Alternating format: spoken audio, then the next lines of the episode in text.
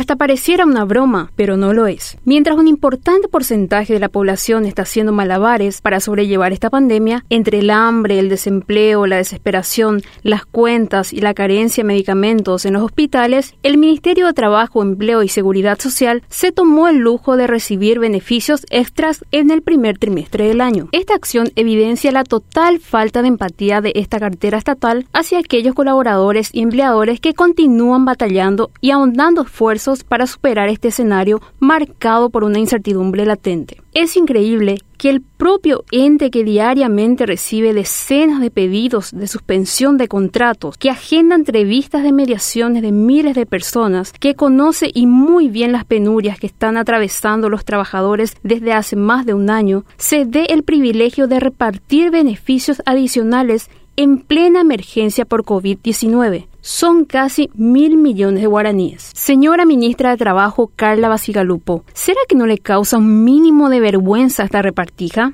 ¿Cómo pudo permitir semejante burla a los trabajadores? ¿Se seguirá excusando en que ya estaba en el presupuesto a sabiendas de que dichos beneficios se trataron el año anterior en plena emergencia y picos de cesados y despidos? Bastaría recordarle de dónde sale cada moneda y billete percibidos, justamente de aquellos que aún con pandemia encima están sudando la gota gorda o se endeudan para alcanzar pagar sus impuestos se puso a analizar si realmente ameritan estos beneficios en este momento en que hay decenas de negocios en quiebra y trabajadores sintiéndose ahorcados por las interminables restricciones? Es hasta indignante que un ministerio que debería velar por la protección del empleo trate de sumisa a la clase obrera con este tipo de hechos y que por un lado se llene la boca de planes de reactivación cuando que por el otro lado sea cómplice de esta severa bofetada al desempleado. Está claro que no devolverán lo percibido. Por algo aceptaron